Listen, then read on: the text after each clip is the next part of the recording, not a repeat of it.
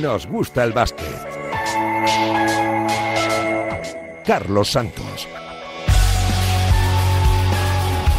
Qué lujo es eh, poder disfrutar de dos gigantes del mundo del baloncesto como LeBron James y Kevin eh, Durant en las clasificaciones que se hacen eh, prácticamente cada año de los mejores de la historia, posiblemente ambos tengan derecho a un lugar privilegiado, seguro que en el top 10, porque están consiguiendo cosas absolutamente irrepetibles, sobre todo el caso de Lebron, señalado como el elegido desde el 2003, desde el mejor draft de la historia, su carrera ya es de leyenda, con cuatro anillos, con eh, tres franquicias diferentes, con Cleveland, con Miami, con Los Ángeles Lakers, con un sinfín de reconocimientos en lo individual, con un papel muy, muy preponderante también con la selección en los Juegos Olímpicos y con unos números de leyenda, 36.000 puntos, 10.000 rebotes y 10.000 asistencias, siendo el primer jugador en toda la historia de la liga que lo consigue y siendo el único faro entre tanta tiniebla en una temporada muy difícil de los Lakers.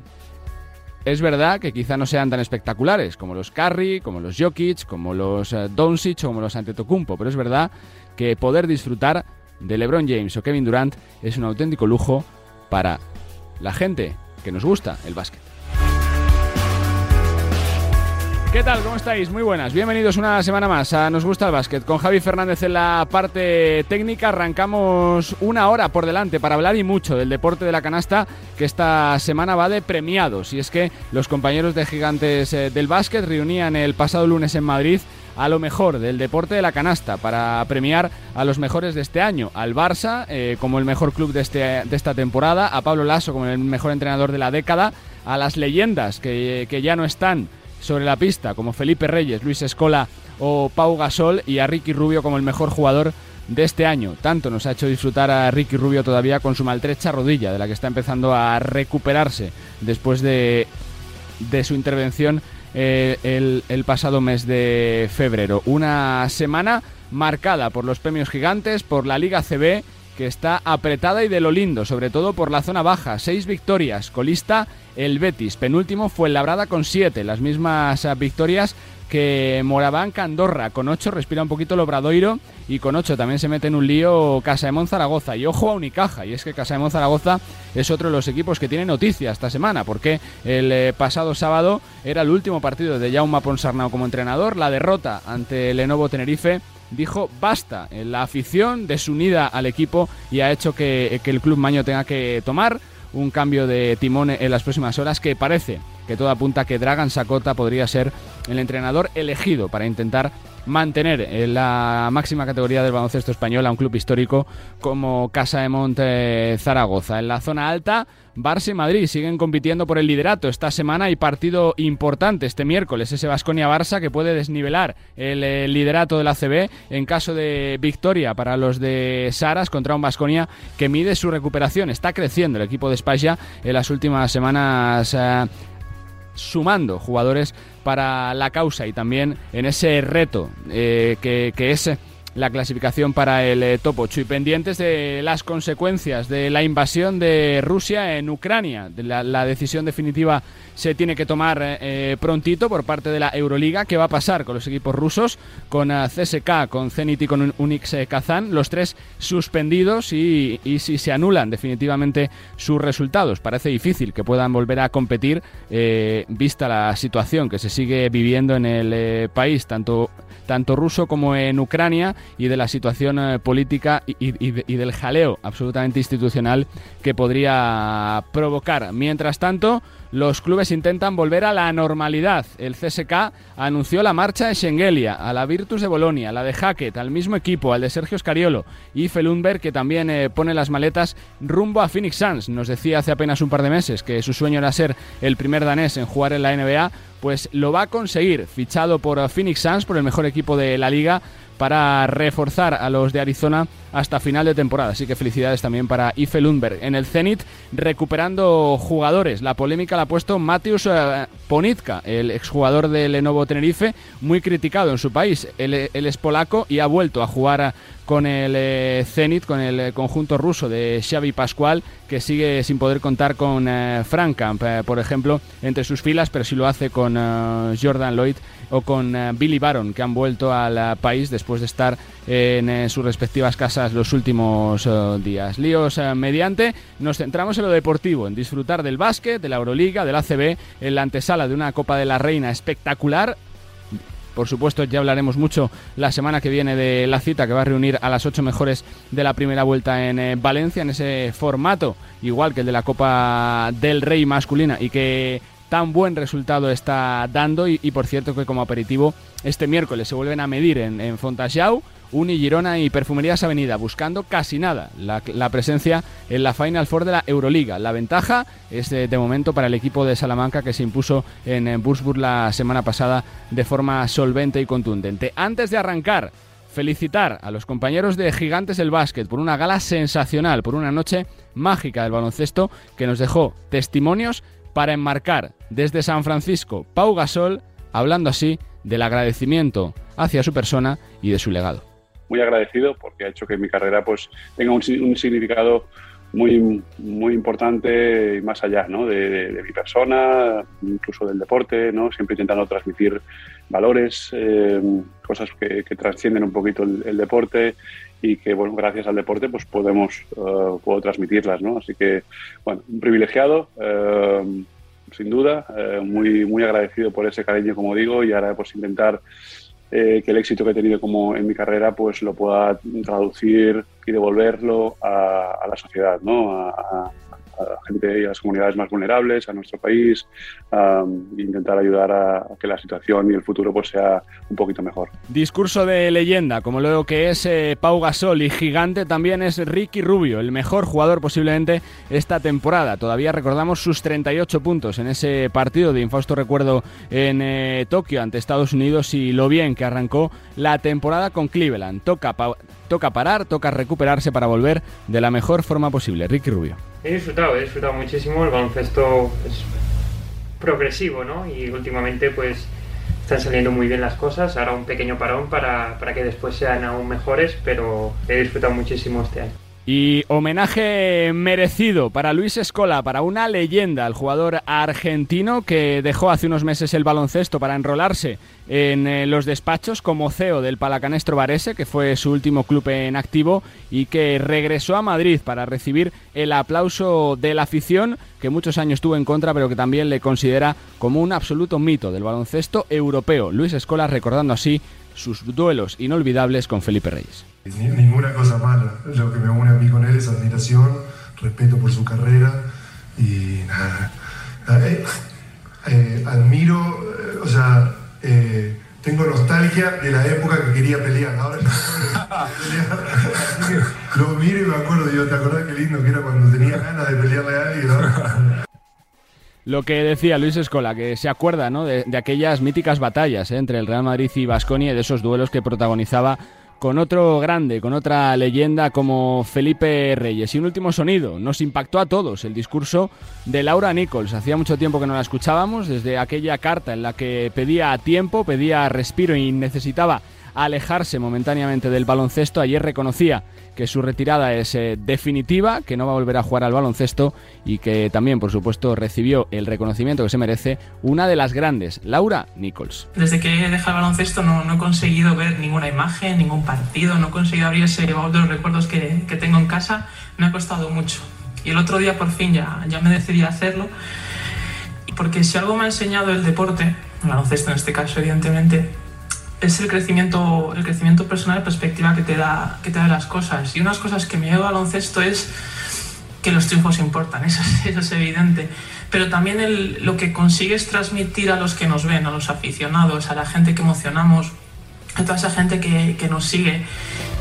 Fantástico y chapó para Laura Nichols. Y antes de arrancar, dos apuntes más. Eh, felicitar también a Kevin Garnett, que ha visto como su camiseta, la mítica del número 5 de Boston Celtics, con la que consiguió el anillo, junto a entre otros Ryan Lenopol Pierce, ya cuelga de lo más alto del eh, Boston Garden en un emotivo eh, también tributo durante un eh, partido ante Dallas Mavericks y la Le Poro que sigue con ese duelo que están protagonizando en cabeza Granada y Estudiantes. Estudiantes que sigue dejándose victorias de por medio contra un Granada que está liderando con mano de hierro y que se acerca cada semana más a ser el primer equipo que ascienda al ACB. Es primer clasificado con dos triunfos de ventaja sobre el conjunto madrileño. En, apenas dos semanas se verán las caras en el Wizzing Center en la Copa Princesa, en el primer título oficial de la temporada en el Époro. Presentaciones hechas con Javier Fernández a la frente de los mandos técnicos tenemos un menú tremendo por delante. Vamos a charlar con Luis Escola, sí, con la leyenda argentina, con uh, Dino Radonjic, con Raquel Carrera, todos eh, protagonistas y premiados en una gala histórica de gigantes, en los eh, premios número 34 de la mítica revista de baloncesto. Vamos a charlar también con Nemanja Radovic sobre el gran momento que está viviendo UCAM Murcia y sobre la figura de Nicolás Jokic, con el que compartía vestuario allá por la temporada 13-14, cuando arrancaba a jugar el eh, genio serbio. Y también charlaremos de la figura de Greg Popovich, del entrenador más laureado de la historia de la NBA, 1.336 victorias, casi nada, superando a Don Nelson, un mito en los banquillos como Greg Popovich, le conoceremos más con alguien que está en su staff técnico desde hace 8 años, llegó desde Manresa Xavier Schelling y lleva toda la parcela física y de desarrollo de San Antonio Spars. Arrancamos ya, bienvenidos una semana más a Nos Gusta el Básquet. En Radio Marca nos gusta el básquet.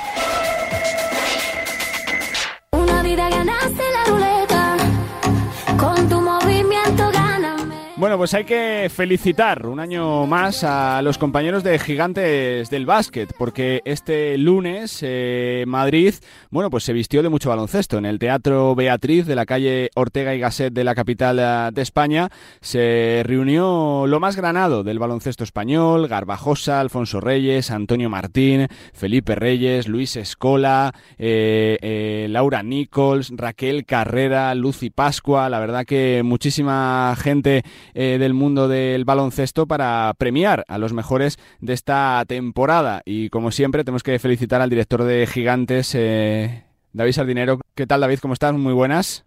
¿Qué tal? Muchas gracias. Gracias por la, por la felicitación, pero vamos, la felicitación para los jugadores que son los que se han ganado los premios ahí en, la cancha. ¿eh? Que hay talento, ¿no? Para elegir, ¿no? Supongo que sería difícil cuando se hace esa criba de, pensar a ver quién se la merece. Es que es complicado cada año, David. Y además este era un poco especial, ¿no? Porque al final piensa que en 2021, bueno, pues eh, se retiró Felipe Reyes, se retiró Pau Gasol, se retiró Luis Escola, al que, bueno, quisimos también tener ese, ese gesto y vino desde, desde Italia para, para estar allí, eh, para estar con nosotros en, en, la, en el evento, en la gala.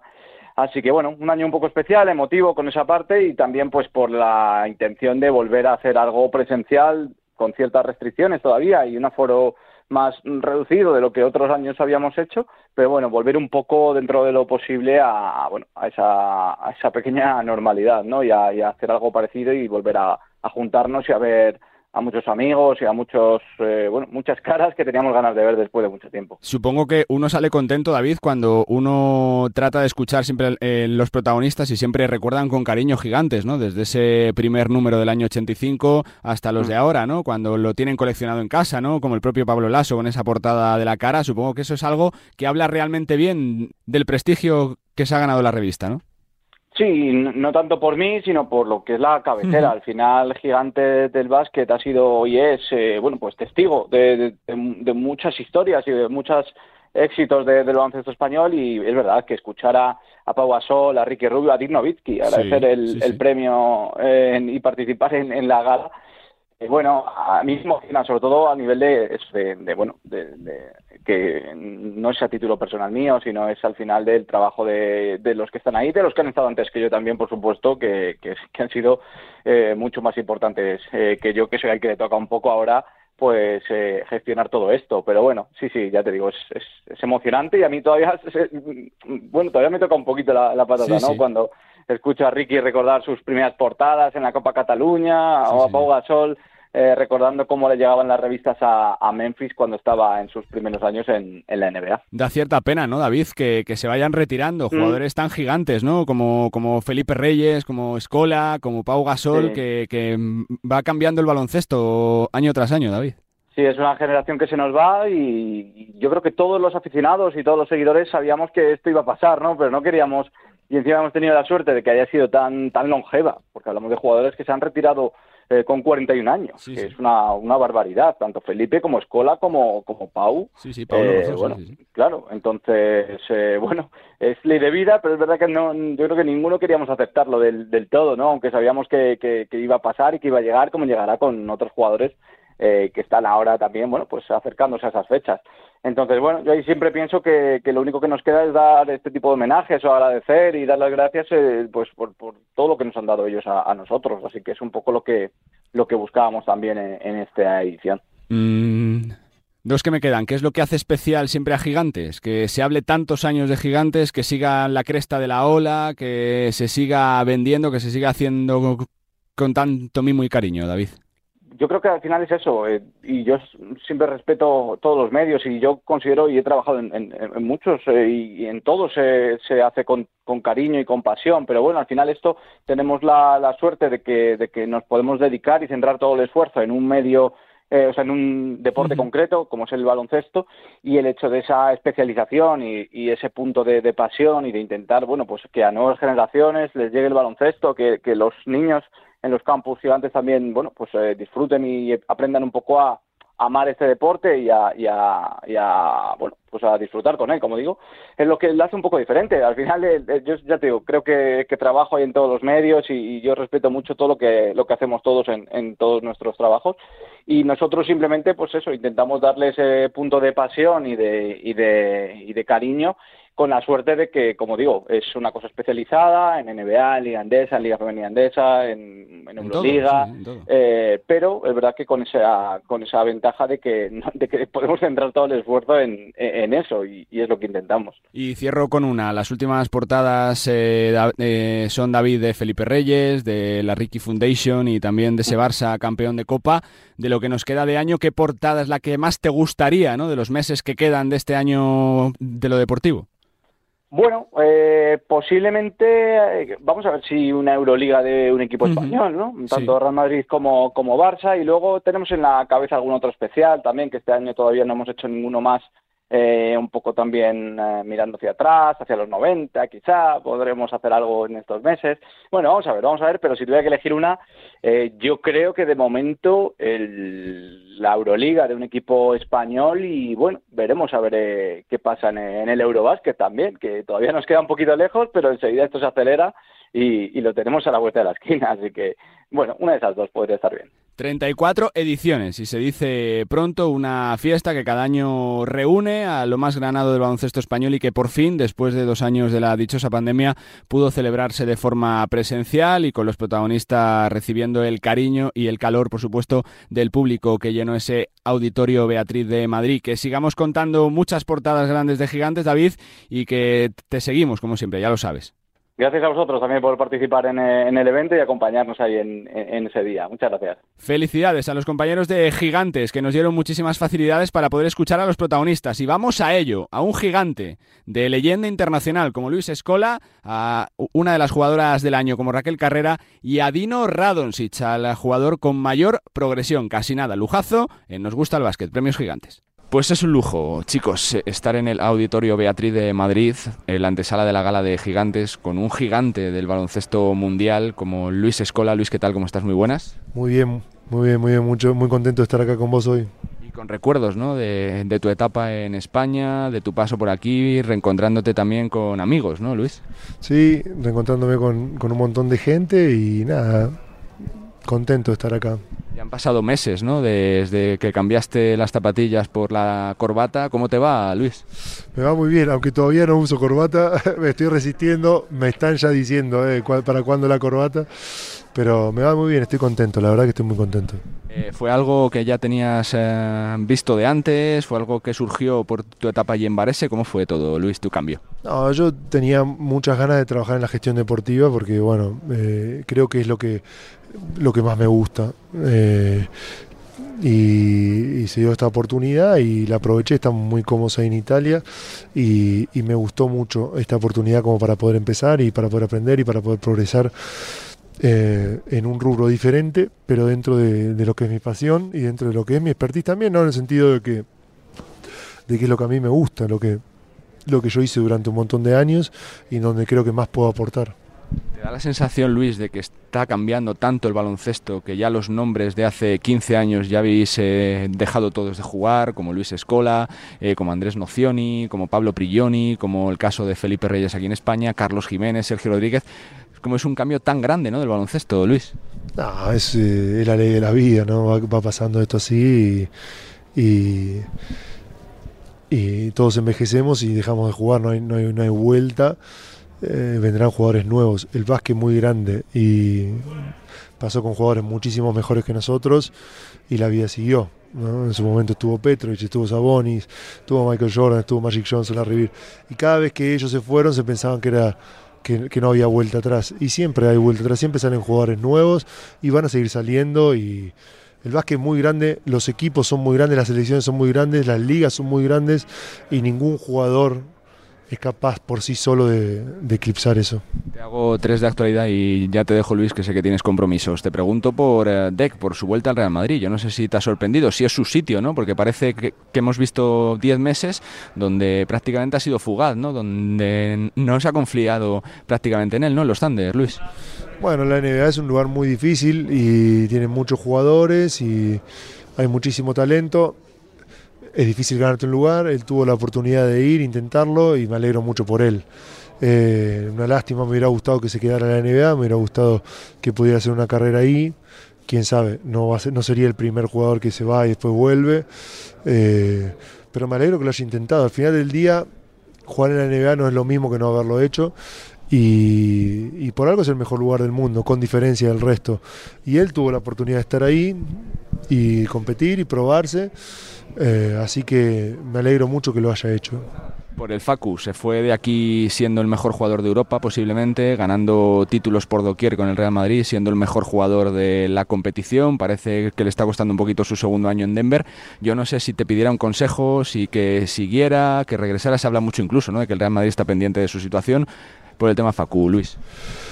Bueno, es un poco la misma respuesta, ¿no? Siempre que uno tenga la posibilidad de jugar en la NBA, tiene que jugar en la NBA, esa es mi opinión. Siempre que uno tenga la oportunidad de ir y, jugar, están los mejores jugadores del mundo, eh, está la mejor liga del mundo, las condiciones para jugar son infinitamente superiores a cualquier otro lugar del, mundo que no... Eh, sus sueldos son infinitamente superiores a cualquier otro lugar, todo, a todo nivel. Eh, sus entrenadores, sus preparadores físicos, sus training facilities, sus aviones privados, sus hoteles cinco estrellas. Todo lo que provee la NBA es claramente lo mejor del mundo a nivel básquet y siempre que uno tenga la oportunidad de estar ahí y competir con esos jugadores y competir con esos equipos, tiene que intentarlo. Después, bueno, hay situaciones particulares, por ejemplo, recién hablábamos de lo de Gaby, que no, que, no, que no consiguió continuidad y volvió, perfecto, no hay ningún problema, está genial, ahora tiene la oportunidad de jugar en otro lugar que es espectacular. Eh, y, y, muy bien. En el caso de Facu, él todavía no se le acabó la oportunidad de NBA y mientras él pueda tiene que intentar, a mi forma de ver, en mi opinión, que no es la de él y que no tiene por qué ser la de nadie más, eh, siempre que uno pueda tener la oportunidad de quedarse en la NBA, tiene que, tiene que intentar eso. La penúltima, Luis, te pregunto por lo que ha dejado delegado la generación, tanto española como de Argentina, más allá de éxitos, de resultados, por los jugadores que habéis tenido, por cómo sois, por lo que habéis trascendido como figuras. Eh, de iconos eh, prácticamente fuera del baloncesto. Luis también. te agradezco mucho, es una cosa que, se, que, la escucho bastante y que es quizás un poco más para mí más satisfactoria que lo que hicimos en la cancha. ¿no? Al final del día tiene más valor eso que lo que uno hace dentro de la cancha. Así que eh, te agradezco mucho el elogio. Vasconia, triste por cómo está la situación, le falta un poquito de regularidad, ¿no? Le trató de, eh, de, hacerlo con Dusko, que es verdad que volvió por la puerta grande triunfando con ese título de liga, pero falta un poquito de regularidad, ¿no? Es, también eh, difícil que se acierte siempre con los fichajes, ¿no, Luis? No, el Vasconia es un equipo que hizo las cosas increíblemente bien durante quizás 30 años, no sé cuántos. Eh, es imposible pensar de que no va a tener algún altibajo. Bueno, está teniendo, un año un poco más difícil y ya se levantará, de la misma manera que se levantó otras veces en el pasado y eh, no tengo ninguna duda de eso. Es un ciclo que pasa y que le pasa a todos los equipos.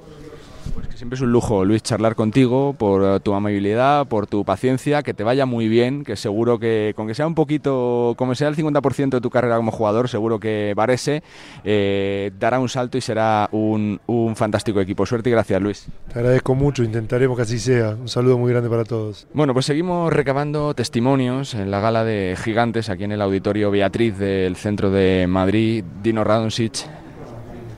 Dino, ¿qué tal? ¿Cómo estás? Muy buenas. Hola, muy buenas, ¿qué tal? Bueno, siempre es un día para pasárselo bien, ¿no? Con gente de baloncesto, con amigos, con compañeros, con gente realmente grande, ¿no? Gigante, como dice la gala, ¿no? Sí, yo creo que siempre es bueno venir a, a, a estos, estas galas y recibir un premio siempre es muy bonito. Además, como tú dijiste, hay mucha gente de básquet. Bueno, a mi lado está Luis Cola y gente de esa talla, así que siempre es bonito venir aquí. Y se te saca una sonrisa, ¿no? Después de días complicados, Dino, difíciles, ¿no? Los que se están pasando en Zaragoza, ¿no? Sí, bueno, la verdad es que estamos atravesando un momento muy duro, muy duro, pero intentando que las cosas cambien, eh, sabiendo lo difícil que va a ser y esperemos que después de esta lluvia, bueno, salga el sol.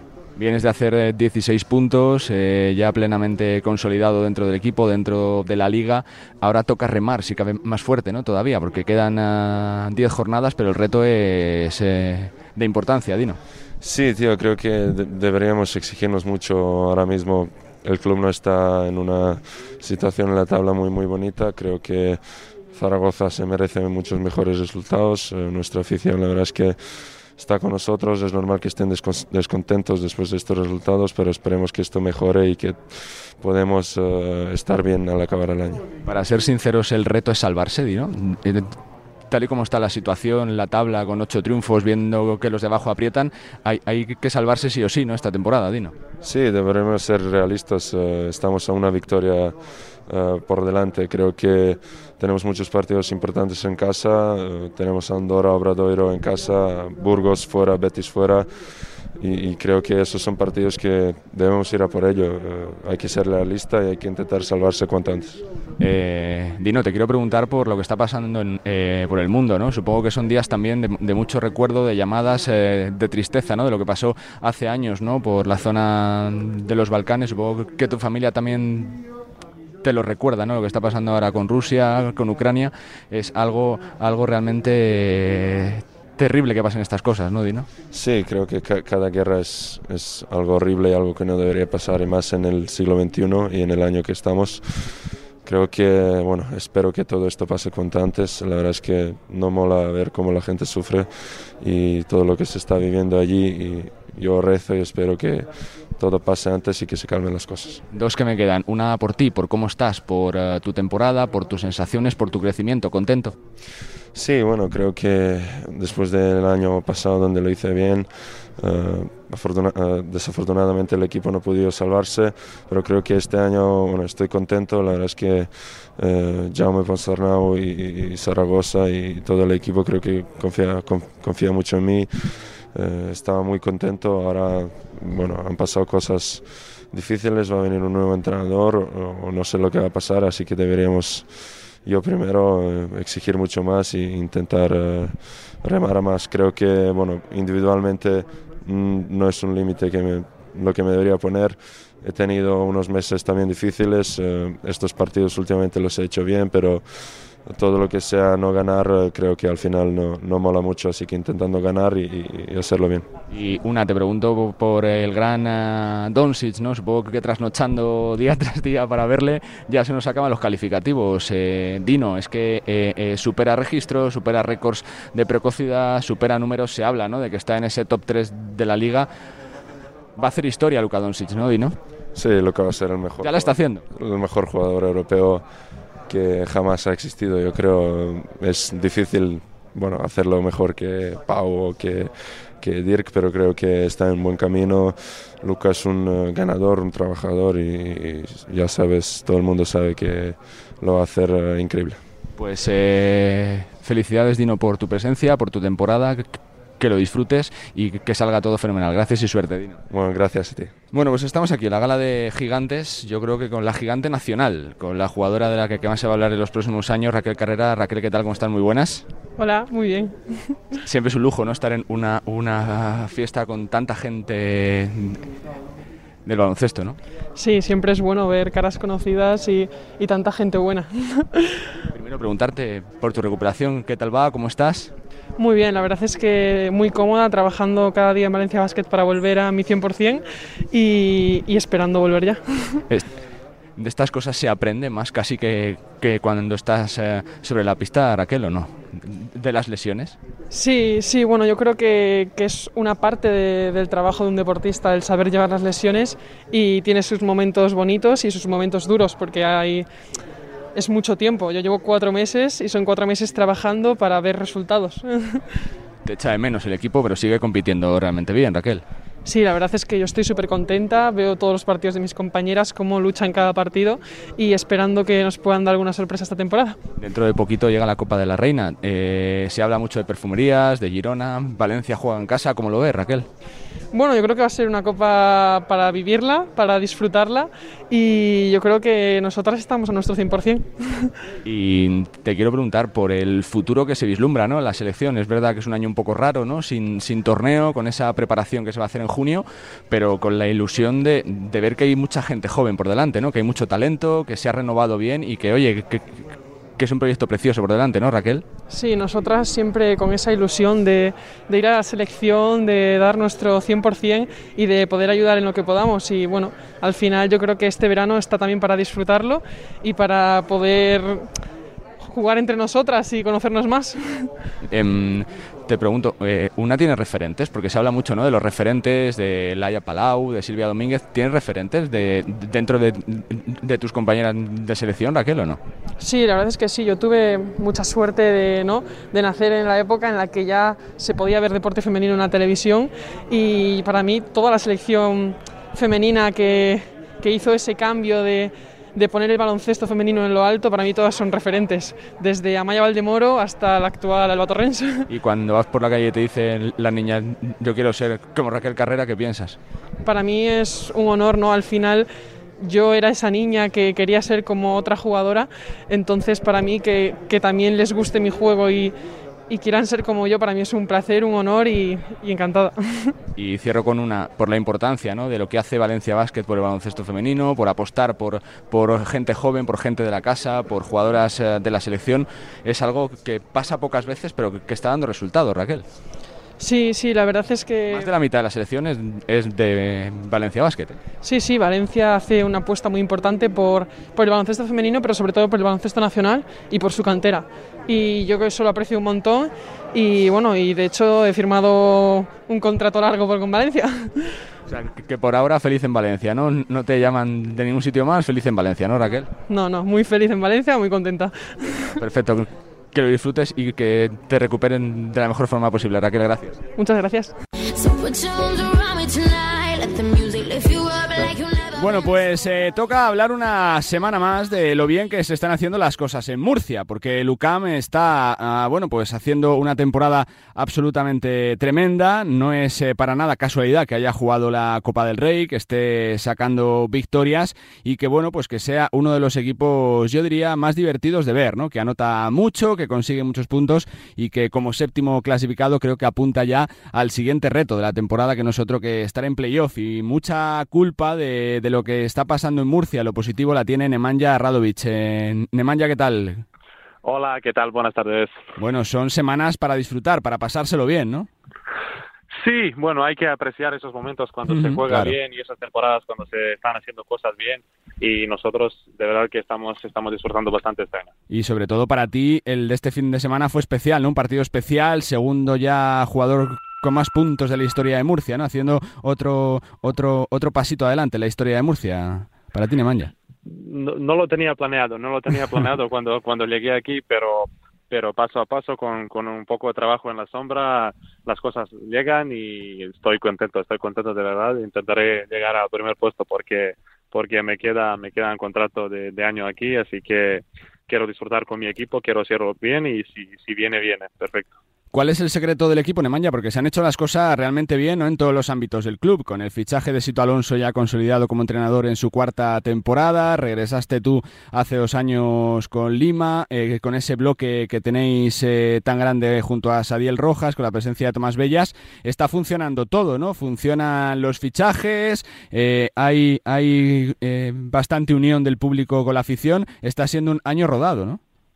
Sí, un poco de todo, como tú dijiste, varias cosas que, que se hicieron bien y creo que tenemos un grupo que tenemos una química muy buena.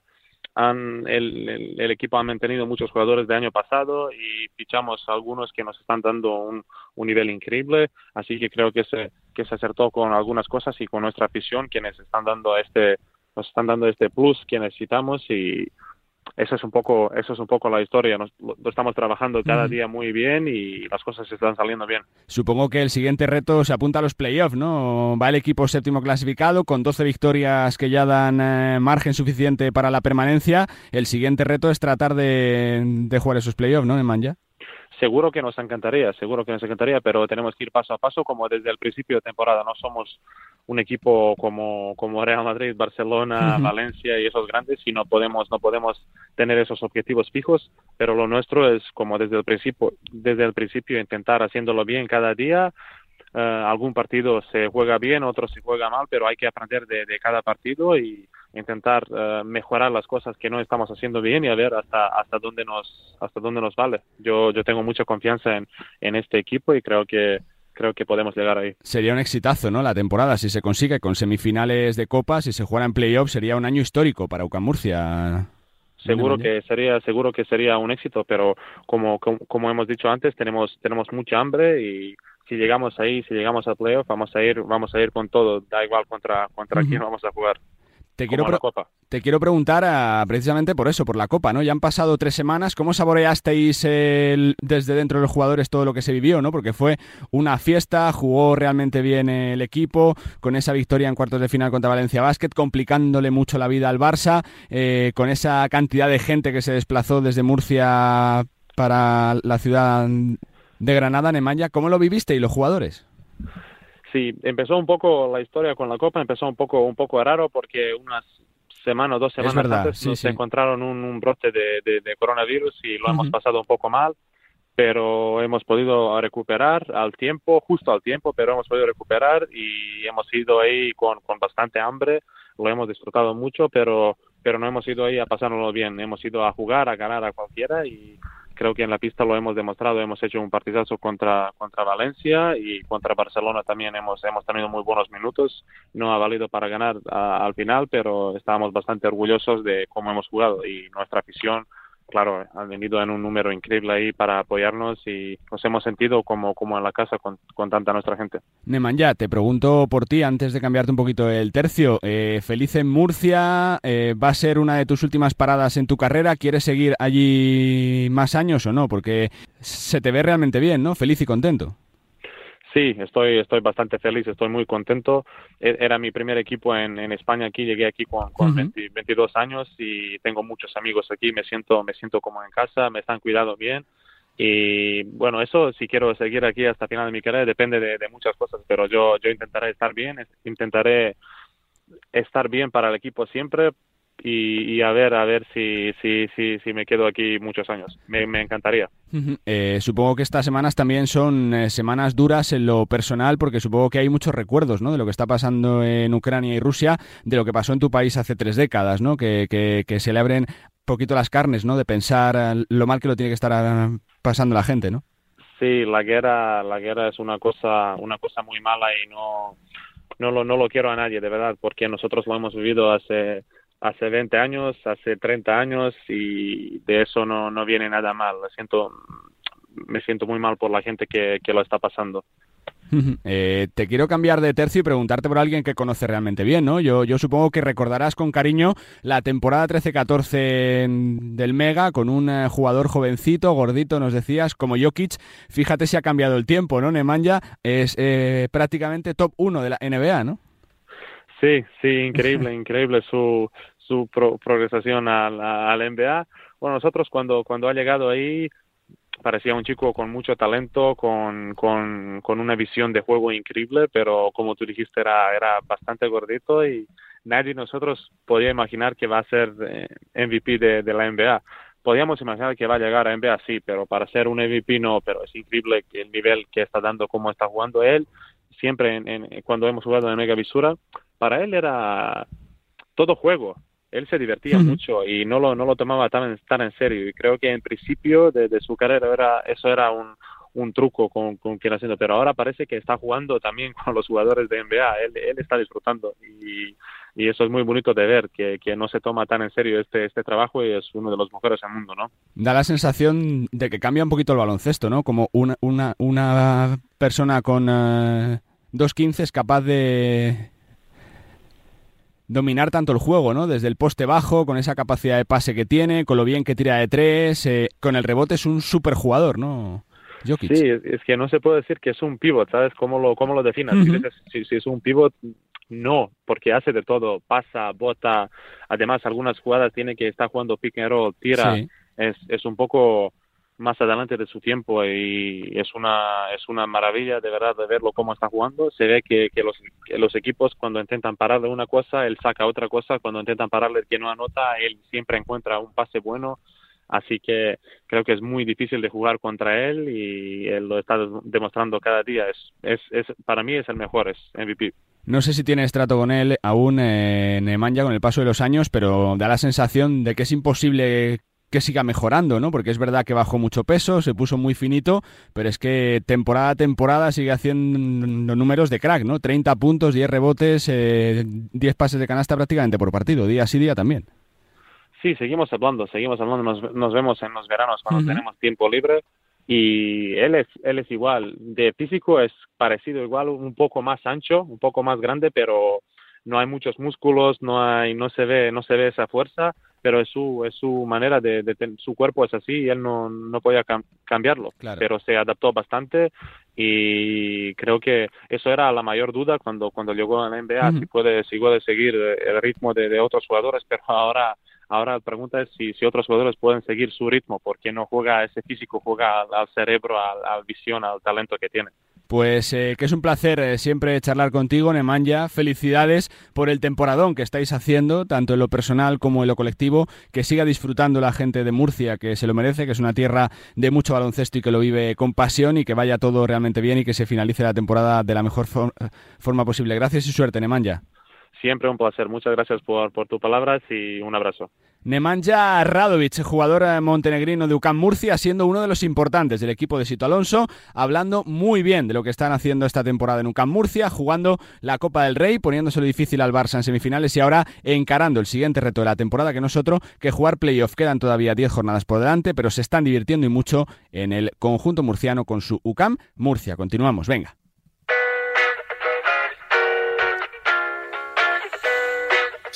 Bueno, 1.336 victorias. Se dice pronto, son eh, muchísimos años de carrera, de trayectoria, y es que el nombre de Greg Popovich ya está, yo creo, para siempre en la historia de la NBA. El entrenador eh, siempre de San Antonio Spars. Y tenemos comunicación en este Nos Gusta el Básquet para hablar del hombre récord de Greg Popovich y de muchas más cosas con Xavier Schelling, director de desarrollo de los jugadores y del bienestar de San Antonio Spars. Eh, Xavi, ¿qué tal? ¿Cómo estás? Muy buenas. Creo que lo he dicho bien el cargo, ¿eh? ¿O no? Eh, sí, más o menos, sí, sí. Eh, básicamente sería el director del, Departamento de Rendimiento y Médico. O sea que, sí. ¿Cómo que, estamos, Carlos? Que tienes eh, prácticamente hilo directo, ¿no? Con Pop día tras día, Xavi.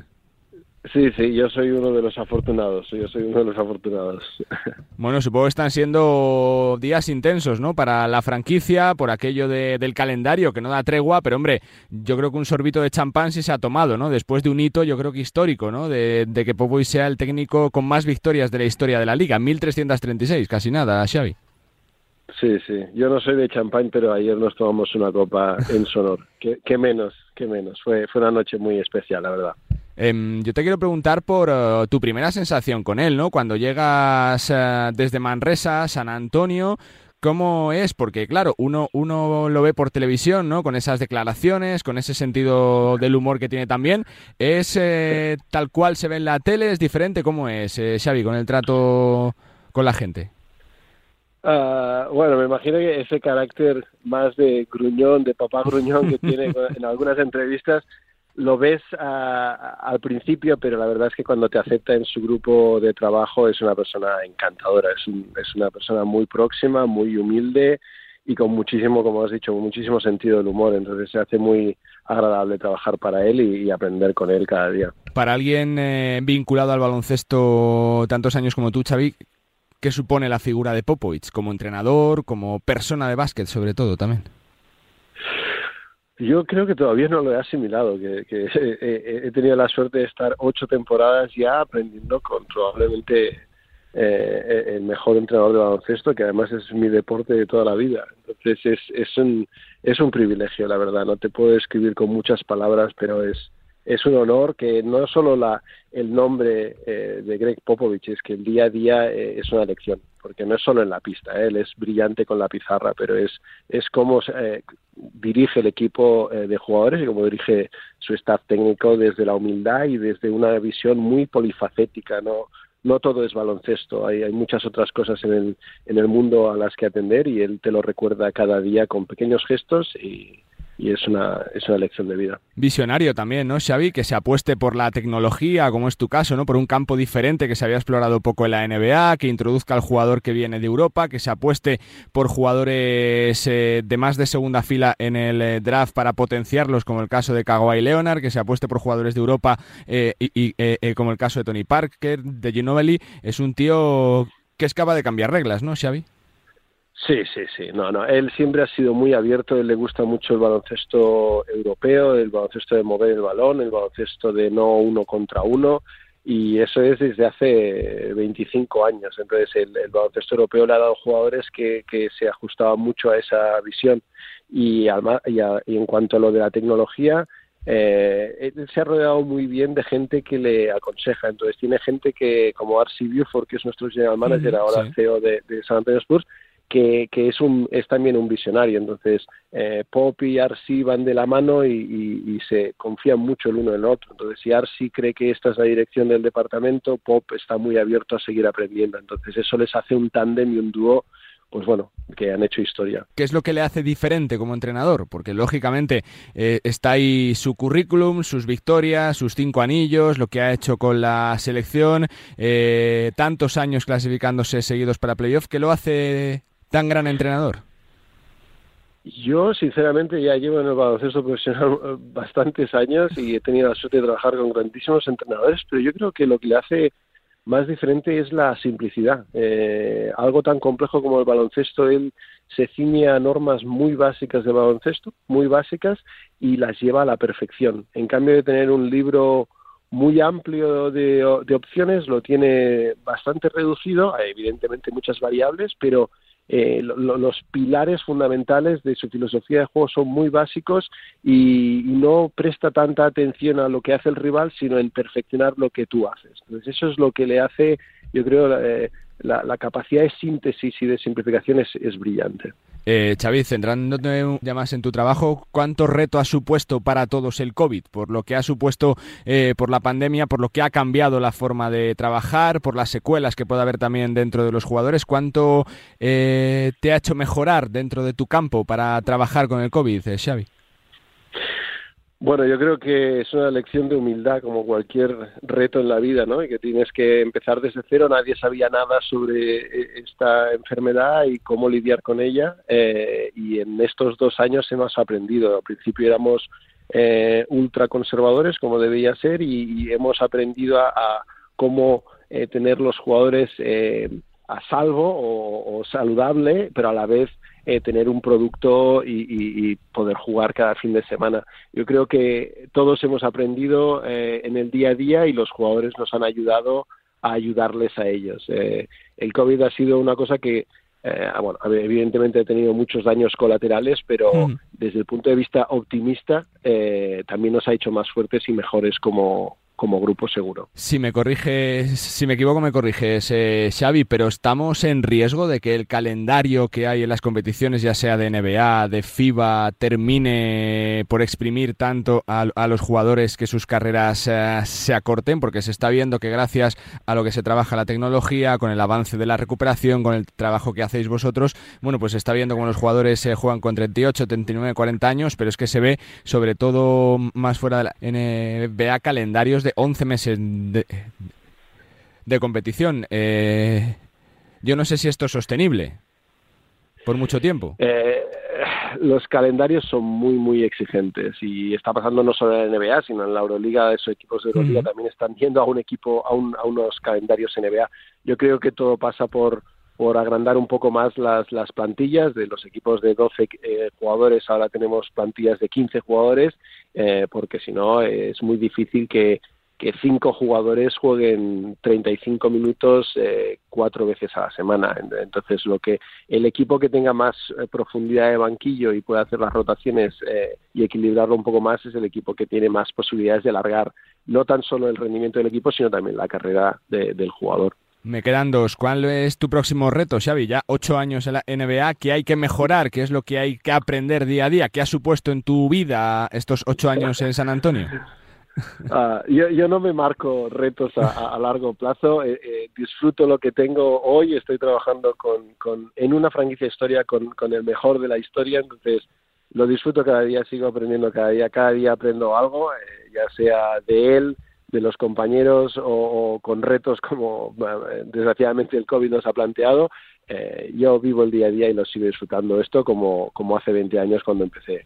Como persona de baloncesto, Xavi, ya cierro con esta. Supongo que tiene que ser un lujo, ¿no? Un privilegio, más allá de trabajar con Popovich, el poder haber trabajado pues con gente que son eh, pra- eh, parte de la historia del baloncesto, ¿no? De Europa, como Tony Parker, como Pau Gasol, ¿no? Como, eh, por supuesto, Sí, sí. La, la figura de Ginobili también, ¿no? Que está ahí, por supuesto.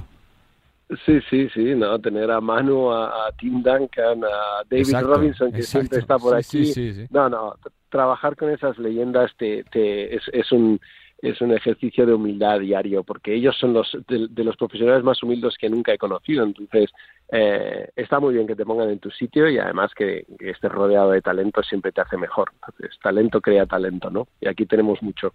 Pues Xavi, que siempre es un lujo, gracias por tu cercanía, por tu sinceridad, por tu tiempo, que, que vaya todo muy bien, que, que te seguimos muy de cerca y que un trocito del éxito de San Antonio Spars, por supuesto, también es de Xavi Schelling. Que vaya todo estupendo y que salga perfecto lo que queda de temporada. Xavi, gracias y suerte.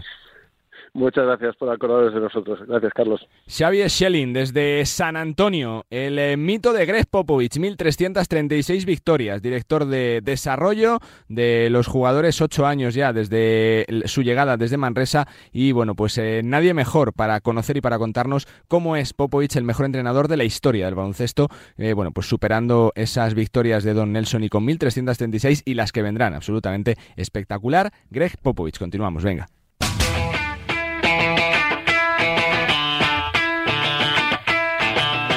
Bueno, pues eh, tiempo para hablar de NBA en la penúltima parada de este Nos gusta el básquet, después de charlar y mucho de los premios gigantes del básquet, de escuchar a los protagonistas, de hablar con Nemanja Radovic, que lo está haciendo a la perfección con su Camp Murcia, y de conocer la mente de Greg Popovich a través de uno de los ayudantes de la franquicia norteamericana, como es eh, Xavi toca hablar y mucho precisamente de NBA, porque más allá de Greg Popovich hay más nombres propios. Y saludo en este espacio a un eh, compañero periodista, lo lees en eh, Twitter, eh, también por supuesto comentarista como es Daniel Bobadilla. ¿Qué tal, Daniel? ¿Cómo estás? Muy buenas. Hola, muy buenas, Carlos. Bien, de momento todo bien. Bueno, eh, te llamo para preguntarte por, eh, por dos nombres, por eh, LeBron James, ¿no? Se está hablando mucho de él esta semana, coleccionando cifras récord, ¿no? El otro día con esos 36.000 puntos, 10.000 rebotes, 10.000 asistencias, siendo el primer jugador de la historia que lo consigue y siendo prácticamente la única luz, ¿no? En los negros Lakers, que tienen la verdad que complicado clasificarse de forma directa para el playoff, te diría ya que imposible, y que, y que tendrán que jugar sí o sí el play-in. Ya veremos si con Anthony Davis o no. Pues la verdad es que, que, voy- que voy a decir ya LeBron James que no conozco a los aficionados, es una bestia, una auténtica bestia, pero y sí, está consiguiendo unos números muy brillantes, pero de poco están sirviendo, porque yo creo que los Lakers tienen LeBron dependencia. Eh, solo ganan cuando él hace un partidazo de estos de cincuenta y tantos puntos, de cincuenta y tantos puntos, como sucedió hace poco y también hace unos 10 días también con, contra los Golden State Warriors y contra los Washington Wizards. Yo creo que el baloncesto es un deporte de equipo y todo el mundo debería colaborar. Mm, ¿Qué va a pasar con los Lakers? Pues bueno, pues que el, a principio de temporada aspiraban a estar ahí arriba, pero la realidad es que pues no van a estar. Y el anillo, pues lo, yo creo que va a ser prácticamente imposible que lo puedan ganar. Eh, te, te, pregunto también por Kevin Durant, Daniel, eh, por uh, su aportación, ¿no? Más allá de su calidad individual, que está fuera de, toda duda, por, uh, por su trascendencia como jugador, ¿no? Porque en, porque en este tipo de clasificaciones que se hacen siempre de mejores jugadores de la historia, yo creo que Durant tiene un hueco importante, ¿no? Por su palmarés, por lo que ha conseguido tanto con los Warriors eh, como por supuesto con la selección, con esos tres oros olímpicos. Es un jugador que, que además, eh, después de una grave lesión de rodilla, está jugando um, un, un baloncesto mejor que el de las últimas temporadas, incluso. Pues el otro día Kevin Durant tuvo su segunda mejor actuación en su carrera en, en la NBA con 53 puntos y nueve asistencias en el derby neoyorquino, que es mejor manera que conseguir una, una de esas actuaciones sí, sí. ante el equipo vecino del, con el que está jugando. Pues, pero también no deja de ser un caso parecido al de LeBron, porque los Nets, pues un equipo que también se supone que iban a estar ahí arriba a final de temporada, pues están aspirando a jugar a lo mejor el play-in. Eh, tal vez se, la, se le han juntado muchas cosas como la baja esa de Kyrie Irving, que no puede jugar los partidos de casa por no estar vacunado, pero luego está en el campo sin Sí, es un poco mascarilla. show eso, eh, Daniel, es un poco show eso, eh, sí. que, no, que no pueda jugar los partidos, pero sí pueda estar tranquilamente sin mascarilla, sentado en la primera fila con su mujer. Es un poco, la verdad, que, que, que te diría que cómico. Que el otro día tu compañero Guillermo García en, sí. en, en, en arca.com, en un artículo excelente que desde aquí le, le, doy la enhorabuena, lo dijo que es absurdo, que ¿vale? si el jugador no puede jugar, tampoco lo dejes Está claro. entrar al pabellón. Pero yo creo que los Nets, bueno, a, a, principio de temporada, le preguntabas a mucha gente y decía, bueno, la final va a ser Nets, Lakers, pero ahora resulta que ni uno ni otro, que se, eh, tanto LeBron como Durant pues están consiguiendo grandes números, pero si luego esos números no sirven para que tu, tu equipo esté ahí arriba, pues no se quedan en nada. Al final de temporada se recordará al que haya sido campeón y MVP y hasta ahí esto pues, podría quedar un poco en el olvido, aunque a los que nos gusta el baloncesto lo recordaremos, uh -huh. evidentemente. Eh, y, te, y, te, quiero preguntar para cerrar, uh, Daniel, por tu valoración, ¿no? por lo que estás viendo de la temporada, estamos en, en las últimas cuatro semanas de, de liga regular y bueno, pues eh, si nos atendemos a lo que se ha visto durante el año, Phoenix eh, sería posiblemente el gran candidato para el anillo junto a los Bucks. Eh, yo no sé si vemos algún outsider ¿no? que pueda dar la sorpresa, porque es verdad que los playoffs siempre son uh, diferentes de lo que se ha jugado la temporada regular. Pues ahora mismo, si pongo a analizar las dos conferencias, yo diría, porque muchos años hemos visto que el oeste estaba muy loco, con mucha sí. igualdad, pero este año los Suns hay una diferencia importante de victoria y derrota junto a los segundos clasificados que son los Enfield Grizzlies. Yo este año la igualdad la veo mucho en la conferencia. Este está Miami, están los Bucks, los Sixers, que yo creo que tanto que para mí ahora mismo el, el candidato a ganar anillo ahora mismo son los Phoenix La verdad es que lo llevan un tiempo mereciendo después de la gran burbuja que hicieron en el 2020 allí en, en Disney en Orlando y yo creo que este año podría ser el suyo, pero no olvidemos que los Bucks han ido de menos a más esta temporada en el este y que junto con Filadelfia ahora mismo, pese que Miami está en, en, la primera, en la primera posición, yo creo que podrían ser los dos finalistas y si me preguntas por un favorito para mí, para ganar del este, yo diría que los Milwaukee Bucks otra vez, que pudieron revalidar el anillo de campeón. Pues la verdad que saldremos de dudas dentro de muy poco, que nos quedan uh, semanas chulas por delante. Te leemos y te seguimos. Daniel, gracias. Gracias a vosotros. Un fuerte abrazo y hasta pronto. Daniel eh, Bobadilla, comentarista y por supuesto eh, también redactor de baloncesto. Le puede seguir en eh, su cuenta de, Twitter, dándonos también eh, la pincelada y la última hora de lo que está pasando en la NBA. Yo, si me tengo que mojar, voy con Phoenix. Me parece que es un equipo que, tiene una propuesta bonita, ofensiva, atractiva y que, y que se le escapó el anillo en la época de Steve Nash, que se le escapó quizá hace dos años en la burbuja, cuando mejor estaba. En la temporada pasada, con esa lesión poco oportuna de Chris Paul, y yo creo que, la NBA le debe un título a Phoenix Suns, que, está trabajando a la perfección en los últimos años y que además tiene sabor español, con la presencia de, Dani Gómez Otero en el eh, front office como uno de los jefes de scout de la franquicia de Arizona. Así que a ver cómo se resuelve el embrollo y quién se lleva el gato al agua en la recta final de temporada de la NBA. Nosotros que recogemos, que hasta aquí llegó, este nos gusta el básquet. Venga.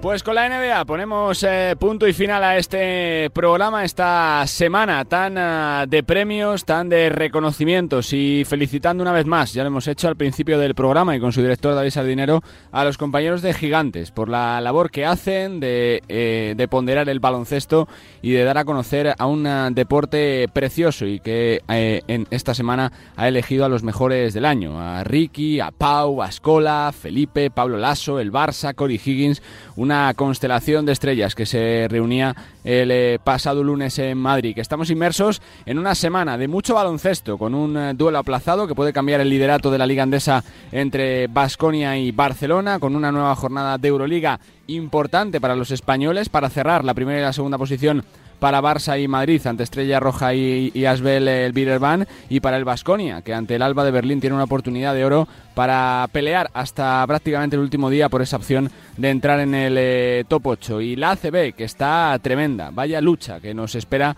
por delante en esas 10 últimas jornadas para ver quién se salva. Con 6 el Betis, con 7 eh, Burgos, con 7 Andorra, con 8 victorias Obradoiro, con 8 Zaragoza, con 7 Fuela. La verdad que está absolutamente tremenda la zona baja y nosotros que iremos contando semana a semana lo que pasa en el mundo de la canasta, en la NBA, en la Euroliga, en, eh, la Liga Endesa y por supuesto en la Copa de la Reina. La semana que viene una de las citas también más especiales del año y por supuesto charlaremos mucho pero que mucho de ella en este Nos gusta el básquet. Que ha sido un placer acompañaros una semana más, sean felices, disfruten de la radio y nos escuchamos como siempre la semana que viene. Adiós.